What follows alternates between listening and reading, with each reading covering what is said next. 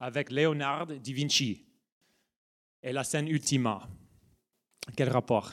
Il y a quelqu'un qui connaît? En fait, euh, cette scène, euh, c'est très connu. C'est la, la Pâque juive. Jésus a fêté la Pâque, la dernière Pâque avec ses disciples. Et après, les, après toutes les cérémonies et tout ça, les explications, il y a un verset très petit au livre de Marc et Matthieu qui dit Après avoir chanté les psaumes, ils se rendirent au mont des Oliviers. Donc en fait, euh, pendant la Pâque et pendant toutes les grandes fêtes juives à l'époque, les Juifs chantaient un certain regroupement des psaumes qui commence par psaume 113. C'est psaume 113 jusqu'à psaume 118. Ça s'appelle le halal, le halal égyptien. Et si euh, vous regardez de près dans votre Bible, le premier mot de ce psaume, qu'est-ce que c'est? Louer l'Éternel, n'est-ce pas? Ça, c'est en français. Louer l'Éternel, ils ont bien traduit. Mais derrière, en hébreu, qu'est-ce que c'est le mot? Alléluia. Alléluia. Donc, je veux prendre juste quelques instants pour expliquer un peu ce terme Alléluia, parce que ce terme aussi, c'est très connu. Vous connaissez sûrement la chanson de Jeff Buckley, 1994, de Hallelujah, qui est dans les films Shrek et les autres films. N'est-ce pas? Tout le monde connaît le terme. Euh, mais qu'est-ce que ça veut dire? Bon, petite leçon de grammaire d'abord, pour mieux comprendre le terme. Le prochain. Le mot, en fait, il y a deux parties. C'est très simple. Hallelujah, c'est le verbe, la racine halal. Et hallelujah, c'est le verbe en impératif, deuxième personne. Et après, Ya, c'est le nom court de Dieu, que Dieu a donné. Yahweh. Donc Yahweh, c'est le nom langue, quatre lettres, mais Yah, c'est le nom court. C'est son diminutif un peu. Et donc cette phrase, Hallelujah, ça veut dire tout simplement louer louer l'Éternel. Un deuxième petit point pour illustrer, comme je disais, euh, je travaille avec beaucoup de musulmans, j'ai beaucoup d'amis musulmans, et j'entends tout le temps ce que j'aime bien chez les musulmans, ils disent Hamdulillah, et j'adore ces phrases. Hamdulillah. Mais en fait, c'est la même chose. Au niveau grammaire, c'est la même chose, c'est mais en langue arabe, bien sûr. Hamdulillah. Et il y a les mêmes, les mêmes choses. Allah, Hamdulillah, Allah. C'est ça, ça l'idée. Un autre petit point, c'est une exclamation et une exhortation en même temps. À la fois une exclamation, donc moi personnellement, je peux dire Alléluia pour une bonne chose, euh, pour louer Dieu. Et aussi, c'est une exhortation parce que finalement, c'est un, c'est impératif, deuxième personne. C'est-à-dire, vous aussi, Alléluia. Donc, à la fois, c'est tous les deux. Et en fait, la louange de Dieu, la louange de n'importe quelle chose, même le, bon glace, la louange, il marche comme ça. Moi, je mange mon glace, il dit Oh, wow, c'est bon. Et vous aussi, vous, voulez vous, devrez goûter. Et ça, c'est le, le, mouvement de louange dans nos cœurs, c'est naturel. Et ce mot, c'est parfait pour avoir les deux côtés. En fait, euh, la phrase en hébreu est gardée et était gardée dans des anciennes traductions en grec et les autres choses. Ils ont translittéré plutôt que traduire. Ils ont dit, ils ont laissé Alléluia. Et ça est devenu dans la culture judéo-chrétienne un terme euh, voilà, très connu. Et dans certaines traductions de, nos Bibles d'aujourd'hui, les traducteurs, ils laissent le mot Alléluia dans ces psaumes. Donc tu vas le voir aussi à la fin. Regardez vite fait à la fin de ce psaume. Ça crée un peu un sandwich. Au début, et à la fin, c'est la même chose. Alléluia. Donc c'est pour ça ça s'appelle, ces regroupements de psaumes, ça s'appelle le, halal égyptien. Et euh, c'est une série de psaumes. On va que avoir le temps de, voir aujourd'hui et la semaine prochaine, le deuxième dans la série. Mais je vous invite de, lire euh, tous, les, tous les six psaumes et faire la connexion avec ce que Jésus a fait pendant la Pâque. Et euh, c'est très riche. Ah, dernière petite info sur le terme Hallelujah avant de vraiment creuser le texte. Il y a 24 occurrences dans le livre des psaumes. C'est intéressant, 24 occurrences, peut-être fait exprès. Et après, le terme n'apparaît pas jusqu'à la fin de la Bible en Apocalypse. Apocalypse chapitre 19, qui est propice parce qu'en fait, toute l'histoire d'humanité, c'est une histoire de louer Dieu. C'est le cap, c'est l'objectif, je vais expliquer ça plus tard, mais à la fin de la Bible, on se retrouve autour de l'autel de l'agneau de Dieu, et tout le monde, une foule, des anciennes, des êtres vivants, les anges, tout le monde crie Alléluia, Alléluia. C'est répété plein de fois. Donc je vous invite aussi de lire Apocalypse chapitre 19 cette semaine. Ça va être enrichissant. Bon, une petite explication pour Alléluia qui commence et qui termine ce psaume. Maintenant pour le, le corps du psaume. Verset 1, louez l'Éternel, serviteur de l'Éternel, louez, louez le nom de l'Éternel on voit tout de suite cette triple répétition. Louer, louer, louer, ou Alléluia, Alléluia, Alléluia. Quand quelque chose est dit trois fois, dans la Bible, c'est important, n'est-ce pas? Dans la poésie, c'est très important. Et donc, la question se pose pourquoi? Pourquoi Dieu est en train d'instruire, euh, même commander? Ce n'est pas même une suggestion, c'est un commandement. Il faut, il faut louer Dieu. Pourquoi Dieu nous dit cela? Est-ce qu'il est peut-être, il a un manque d'estime de, soi? Hein, Il est un peu dessus, il veut que, il doit booster un peu le, moral, l'ego. Et euh, non, non, non, il a tout créé, bien compris. Il a tout créé, il n'a pas besoin de nous. Donc en fait, cette commandement, c'est pour notre bien. C'est pour notre bien et ça s'accorde avec la dignité qu'il est Dieu, le créateur du monde. En 2006, en fait, psychologue américaine Jean Twenge, expert de différences générationnelles, a sorti un livre qui s'appelle Génération Me. Je sais pas, il y a quelqu'un qui a lu Ou entendu parler Génération Me. Euh, j'ai vu ça sur une étagère cette semaine chez, un ami et ça m'a attiré l'attention parce que moi, je suis, un millénial. J'étais né entre les années 80-70 et 80-90. 1990. Voilà. D'après ce livre, je suis un millénial. Et notre génération, évidemment, si tu lis le même sous-titre, pourquoi les millénials sont-ils plus confiants, plus sûrs de soi et dans un esprit de tout mes dû, mais plus misérables que jamais? Et moi, je commençais à réfléchir, j'ai lu en diagonale, et j'ai dit, ah ouais, c'est vrai, ah ouais, c'est vrai, ah ouais, ça c'est vrai aussi. Et après, j'ai dit, mais c'était écrit quand? J'ai vu c'était 2006. J'ai dit, bon, c'était avant tous les réseaux sociaux, avant les selfies, avant ce monde moderne. A mais si ça c'était nous, qu'est-ce que c'est pour la prochaine génération Alors quoi? Et en fait, elle a sorti un deuxième livre qui s'appelle iGen. Donc encore une fois, le centre c'est I, me, moi, I, n'est-ce pas? Et aussi il y a l'iPhone, un double entendre. Mais le sous-titre, c'est un peu flou ici, mais le sous-titre, c'est pourquoi les jeunes d'aujourd'hui grandissent super connectés, plus tolérants, mais moins heureux et complètement pris de court pour l'âge adulte. En fait, je réfléchissais, je dis, en fait, cette, problématique de, l'égoïsme, un vie centrée sur moi, moi et moi, euh, c'est pas juste une histoire de génération Z ou génération millénaire, non ça, a de longue date, n'est-ce pas? Ça nous fait revenir jusqu'au début de la Bible avec l'histoire de louange. Je vais juste un peu dresser le, tableau vite fait de la Bible avec louange. Dieu, il nous a créés, il nous a mis dans le jardin dans le paradis, pour avoir une relation parfaite avec lui. Il y avait une intimité avec Dieu euh, surprenante. Il marchait avec eux, ils étaient proches d'eux. Après, leur vie en réponse, euh, avec une grande reconnaissance, c'était une vie de Alléluia, tout le temps. Il faisait le jardinage, Alléluia. Il faisait l'amour, Alléluia. Ils ont eu les Alléluia. Ils ont voilà, ils mangeaient, Alléluia. Mais après, le tentateur Satan est entré dans le jardin.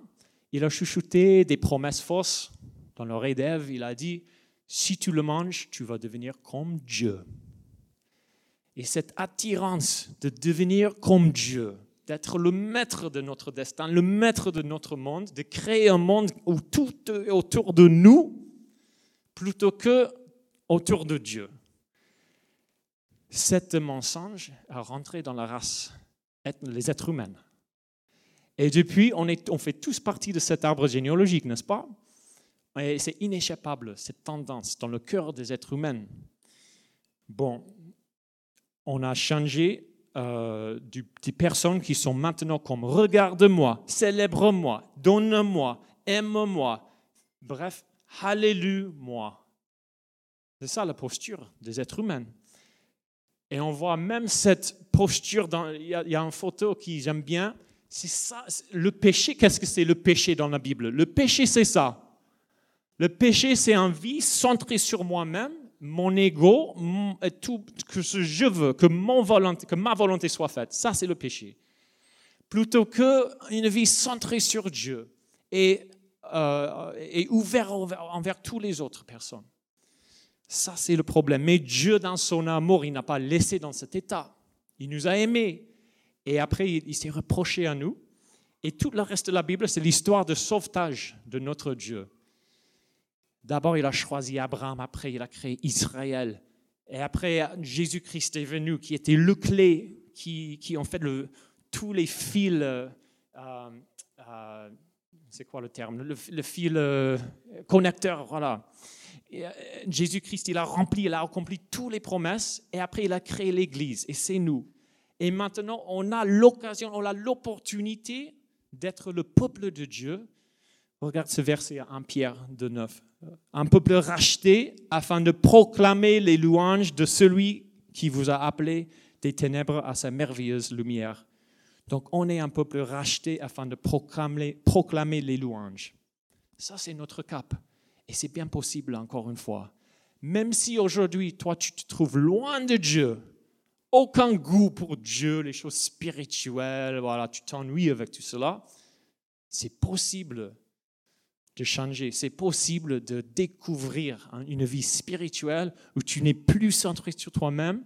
Et bien sûr, les sous-titres sont vrais. On est misérable et moins heureux comme ça, mais de retrouver la joie avec Dieu.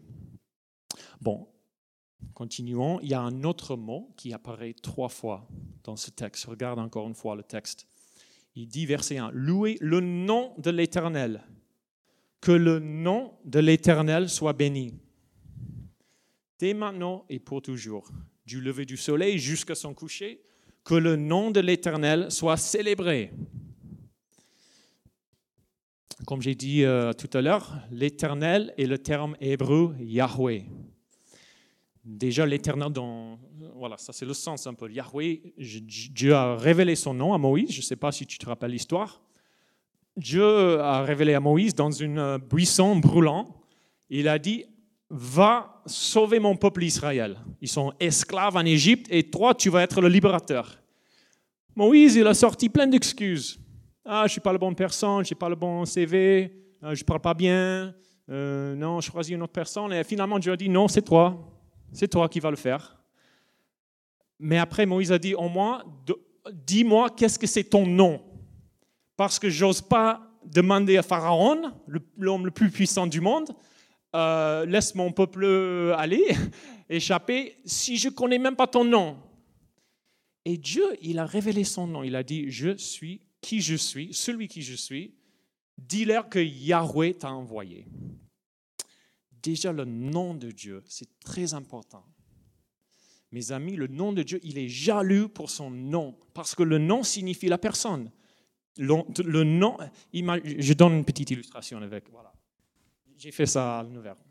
Voilà. Je vais arriver avec Julia. Imagine, ça fait longtemps. Ah, Julia, comment tu vas? Ah ouais, ça fait très longtemps. Ton mari, euh, ton mari euh, euh, David Charrier, comment il va? Elle va dire Excusez-moi, je suis pas marié avec David Charrier. Tu parles de Gab ou qui? Je dis Non, Gab, David Charrier. Tous les deux, ils ont des bras tous les deux les deux jambes, ils ont des yeux, ils ont un peu de cheveux. C'est pas un insulte. Euh, euh non, c'est euh, tu peux pas imaginer. Elle va dire non, il y a une grande différence quand même. Oui, il y a des similarités, mais une grande différence quand même. Et avec Dieu, c'est pareil. Je ne me rappelle même pas quand ça m'a vraiment interpellé dans les Écritures que Dieu, il a un nom il n'est pas juste le terme Dieu qu'on peut traduire dans toutes les langues. Et on, dit, on entend souvent maintenant, ah ouais, mais toi tu lui, moi je lui, euh, lui. Mais tout est pareil, tout est pareil. Non, non. Le Dieu que je lis, il y a un nom. Il est une personne spécifique, particulière, qu'il a fait certaines choses et n'a pas fait d'autres choses. C'est ça mon Dieu. Il est différent que les autres dieux. Et en fait, euh, cette exclusivité, cet monothéisme, c'est logique. Si Dieu révèle son nom, il est comme il est. Mes amis, Dieu est très jaloux pour son nom. Et c'est pour ça que c'est très surprenant dans le Nouveau Testament que Dieu, Yahweh, a choisi de partager ce nom. En fait, c'était toujours comme ça, mais on ne savait pas le secret. Et de, révéler que son nom Yahweh est partagé avec le Fils et le Saint-Esprit aussi. Que tous les trois sont Yahweh. Regarde Jean chapitre 17, verset 11. Ça, c'est Jésus dans le jardin de Gethsemane. Il prie, il dit, Père Saint, garde-les, il parle de ses disciples, garde-les en ton nom. Voici le, le terme. Garde-les en ton nom, ce nom que tu m'as donné, afin qu'ils soient un comme nous. En fait, ce nom, et on voit la jalousie de Dieu pour son nom et son identité, il a partagé avec Jésus-Christ aussi. C'est choquant, c'est surprenant, c'est bouleversant cette idée. Mais Jésus revendique le nom de Yahweh lui-même.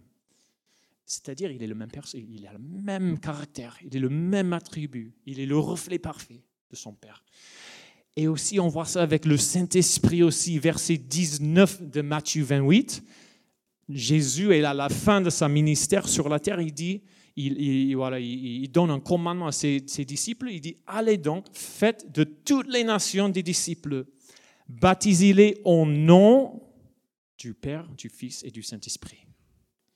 Ça, c'est pas, vous ne pouvez pas imaginer cette, euh, cette chose. Baptisez-les au nom de Yahweh. Oui, on est d'accord, on est juif, on est d'accord, Yahweh, au nom de Yahweh. Mais baptisez-les au nom du Père, du Fils et du Saint-Esprit. C'est-à-dire, tous les trois sont Yahweh maintenant. Tous les trois. Ils ont la même dignité, le même caractère, le même. Et ça, c'est la doctrine de la Trinité. Bon, on n'a pas, le temps de creuser cette doctrine aujourd'hui mais juste pour voir que le nom de l'Éternel qu'on célèbre dans ce psaume, c'est ça la plénitude de cette révélation. Que le nom de l'Éternel soit célébré. Et comme j'ai dit à tout à l'heure, en fait, quand on dit Alléluia et on célèbre le nom, l'idée c'est que c'est pas que pour nous, mais c'est pour tout le monde. C'est pour tout le monde. Je veux célébrer le nom et je veux que tout le monde célèbre le nom de l'Éternel. Et c'est pour ça que dans les versets 3 de ce psaume, on voit du lever du soleil jusqu'à son coucher, que le nom de l'Éternel soit célébré. La vision de Dieu, depuis le début, c'était que son nom et sa gloire soient répandus sur toute la terre, toutes les nations, qu'ils ont une idée, ils ont une connaissance, une relation personnelle avec lui. Alléluia. Amen. Mais pourquoi? Pourquoi c'est pourquoi nous efforcer de, louer Dieu comme ça? Pourquoi? Bon, pour qu'il y est. Il est incroyable. On va regarder versets 5 et 6 maintenant. Qui est semblable à l'Éternel, notre Dieu? Il a ce demeure en haut et il s'abaisse pour regarder le ciel et la terre. Ça, c'est mon verset préféré dans ce psaume parce que ça souligne cette réalité, euh, cette tension, que Dieu, il est transcendant, c'est-à-dire il est, il est au-dessus de tout dans le ciel, et en même temps, il est imminent, il est proche à chacun de nous. Donc si tu dis, c'est où Dieu? On peut bien répondre, il est au-dessus de tout, et dans la dimension spirituelle, il est au-dessus de toute la terre, le ciel, tout ça. Et on peut aussi dire, il est à côté de moi. Il est ici, dans la salle, maintenant il est avec vous. Et surtout, le cœur de Dieu et pour ceux qui sont, ils ont le cœur brisé, ceux qui sont dans le deuil, ceux qui, sont, qui, souffrent. Dieu, il s'approche à eux. Regardez Ésaïe 57, euh, verset 15. En effet, voici ce que dit le Très-Haut, celui dont l'habitation est éternelle et le nom saint. J'habite dans les hauteurs et la sainteté, mais je suis aussi avec l'homme brisé et abattu afin de redonner vie à l'esprit abattu, afin de redonner vie au cœur brisé. Où es-tu maintenant par rapport à Dieu, par rapport à tes souffrances?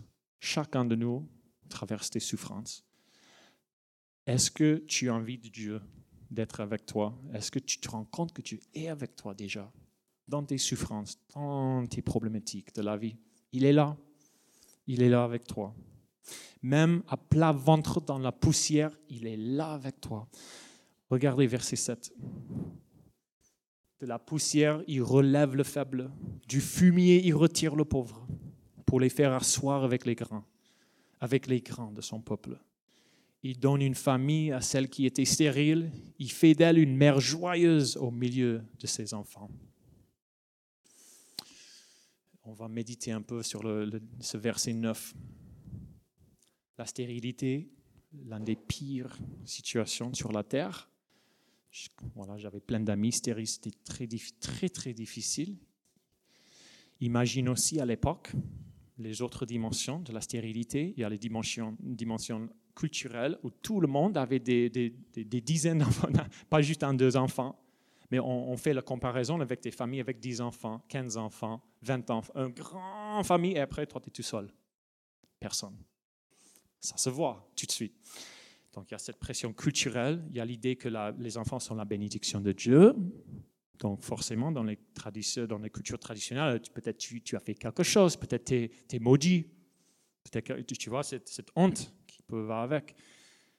Après, les enfants sont la sécurité pour l'avenir. C'est eux qui vont prendre soin de la ferme, c'est eux qui vont prendre soin de la retraite, tous les, voilà, tous, les bénéfices, c'est eux. Donc il y a tout cette complexe d'être stérile, c'est super difficile. Et Dieu, il, choisit de mentionner cette personne. Il dit, il donne une famille à celle qui était stérile. Et je veux juste souligner cette fois dans les Écritures où Dieu a fait ça. Peut-être vous pouvez m'aider. L'Ancien Testament, pensez à l'Ancien Testament, qui les femmes stériles le plus connues dans l'Ancien Testament? J'attends. Sarah, euh, Anne, Anne, ouais, on a un. Et au début, Sarah avec Abraham, le patriarche, n'est-ce pas? Sarah, qui a eu Isaac. Et après, la prochaine génération aussi, Isaac et Rebecca, stérile, Rebecca. Et même la prochaine génération aussi, Jacob et Rachel, qui ont eu Joseph. Tu vois, dès le début, Dieu est proche aux femmes stériles. Après, Manoach, ça m'a surpris, j'ai oublié, Manoach, et sa femme, ils ont eu Samson, le grand juge d'Israël, Samson, femme stérile. Après, il y a un sixième aussi. On a dit Elkanah et Anne.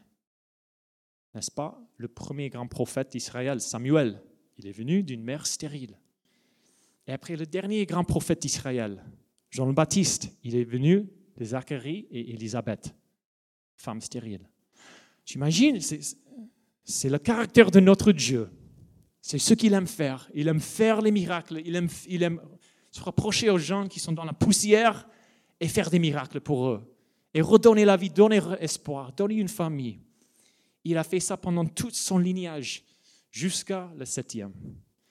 Et le septième, c'était le moment pour une surprise même plus grande.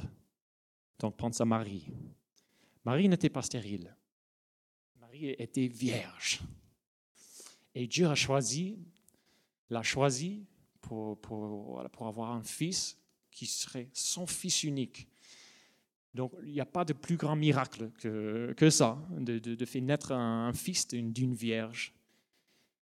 Et en fait, c'est comme ça que toutes les promesses dans l'Ancien Testament, ils trouvent leur oui et leur accomplissement parfait dans la personne de Jésus-Christ. Il accomplit toutes les promesses, tous les thèmes, tous les fils conducteurs, c'est ça ils trouvent euh, leur, accomplissement en Jésus. Même dans ce texte ici, Jésus, c'est lui qui crée cette grande famille dont on lit dans le psaume, le dernier verset.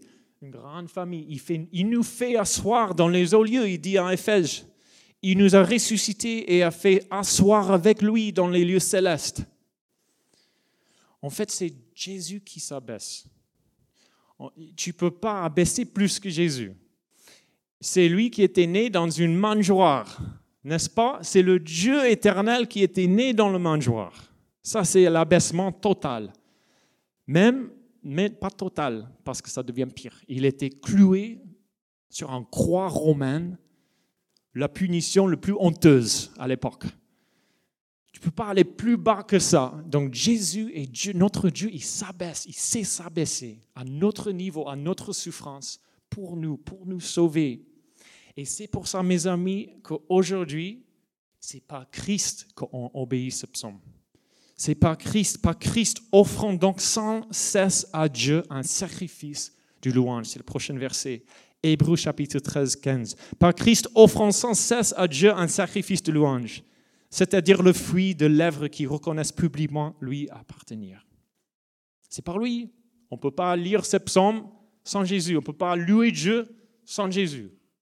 Ça passe par lui. Bon, en guise de conclusion, j'aimerais donner quelques applications très pratiques, pratico-pratiques maintenant.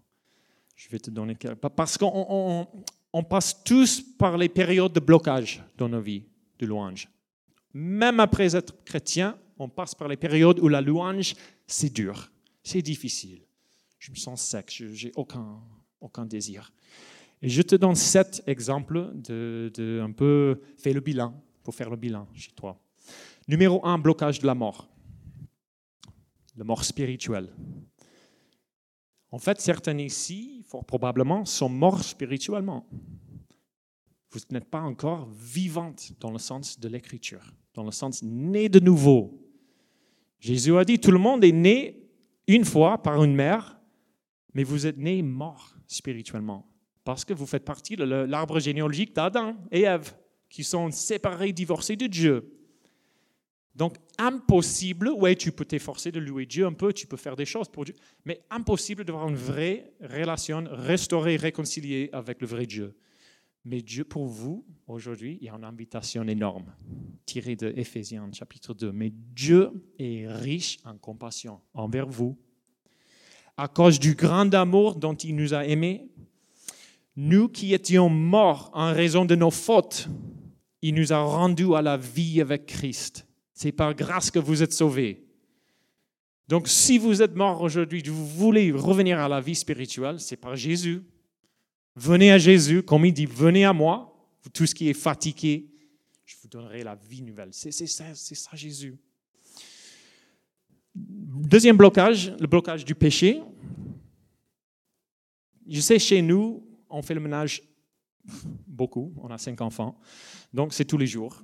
Mais une fois par semaine, on fait un gros ménage. Samedi matin, on s'appelle ça le Power Hour. Power Hour, et les enfants, ils y détestent, mais on les force. Power Hour, chacun leur tâche, go. Et c'est surprenant à quel point la maison est sale dans une semaine, avec un chiot, avec cinq enfants. Sale, sale, sale. Je pense que c'est un peu pareil partout. Euh, c'est dans nos cœurs aussi. Une semaine, ça suffit d'avoir plein de petites mauvaises herbes qui poussent dans le cœur, dans la pensée, dans les actions, les mauvaises habitudes qui reviennent, les, péchés, les chutes, les rechutes, les rechutes. Ça revient tout le temps. Il faut faire le ménage tout le temps. Et c'est ça qui, qui, des fois, nous empêche. Je me rappelle bien quand j'ai péché, je ne voulais pas aller à l'église du tout. Séparation totale de Dieu. Parce que j'avais la honte. Il marche comme ça, mais écoute la bonne nouvelle.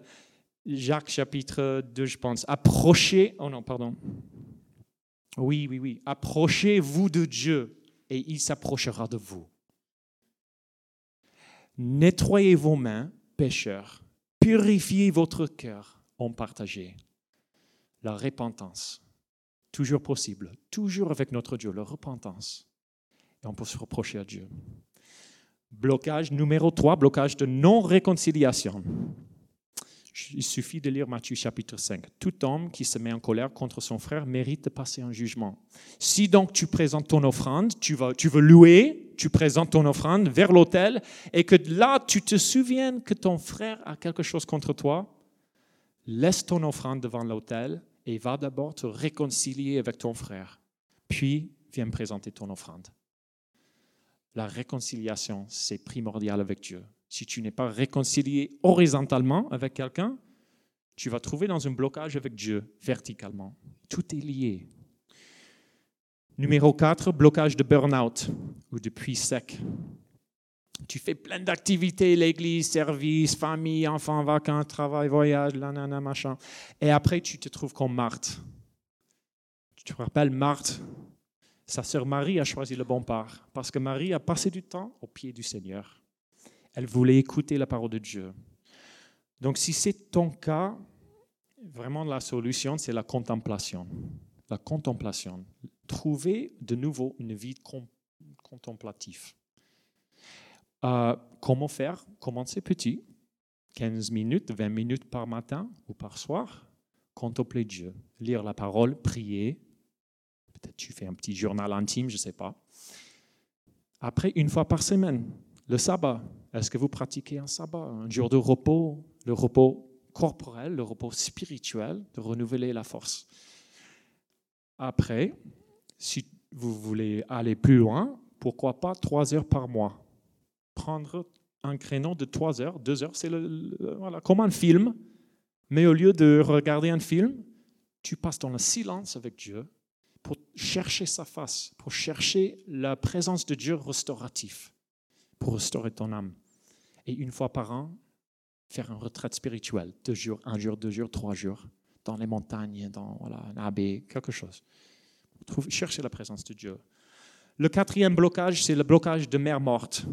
Parce que la mer morte, il y a une rivière, un fleuve qui entre, mais il n'y a rien qui sort. Et donc c'est la mer morte. Et c'est un phénomène chez les chrétiens. Je suis avec plein de chrétiens depuis longtemps. Il absorbe beaucoup de choses, il avale les prédications. Euh, surtout sur Internet, les blogs, les podcasts, tout ça, il étudie beaucoup, mais il, ne met pas en pratique. Il ne sert pas l'Église, il critique, il connaît beaucoup, il sait beaucoup, il peut facilement critiquer, mais il ne fait, rien. Et c'est un, vrai blocage de la louange. Donc, euh, c'est comme un athlète qui mange beaucoup de calories et oublie de faire du sport. Ça ne marche pas. Donc, mettre en pratique. Sixième blocage, c'est le cloisonnement. On est tous tentés de cloisonner notre vie spirituelle dans le dimanche matin, ou bien le, le culte personnel, le culte en famille. Et ça, c'est le moment avec Dieu. Et maintenant, je vis ma vie. Et j'oublie tout. En fait, cet cloisonnement, c'est une tentation pour nous tous. Je te recommande un petit livre écrit par un moine français, euh, le frère Laurent, dans les années 17e euh, siècle, quoi, il y a longtemps. Euh, ça, c'est en anglais, mais vous pouvez regarder après. C'est un moine français, donc l'original en français. La pratique de la présence de Dieu. Vous avez lu déjà certains-uns? Oui, vous connaissez bien? Tout simple. Mais l'illustration euh, un peu le plus mémorable dans le livre, c'est lui, il a appris de louer Dieu en faisant la vaisselle dans le monastère. Il faisait la vaisselle, il louait Dieu. Et c'est juste une image de dire que, ouais, n'importe quoi qu'on fasse, euh, amener les enfants à l'école, changer en couche même, cuisiner, nettoyer, on peut louer Dieu, on peut être dans un esprit de louange. Et dernièrement, septième blocage, le plus difficile à aborder, brièvement, c'est le blocage de la désillusion dans la souffrance. La désillusion dans la souffrance. Cette semaine, j'ai parlé avec une femme tunisienne chrétienne qui était, euh, en fait, elle, faisait, elle, elle, était tellement zélée pour Dieu à l'époque, elle servit dans une chambre de guérison. Elle était toujours en train de prier pour la guérison, pour les autres, jusqu'à ce qu'à un moment donné, elle se trouve avec une maladie chronique très douloureux et Dieu n'a pas guéri cette femme.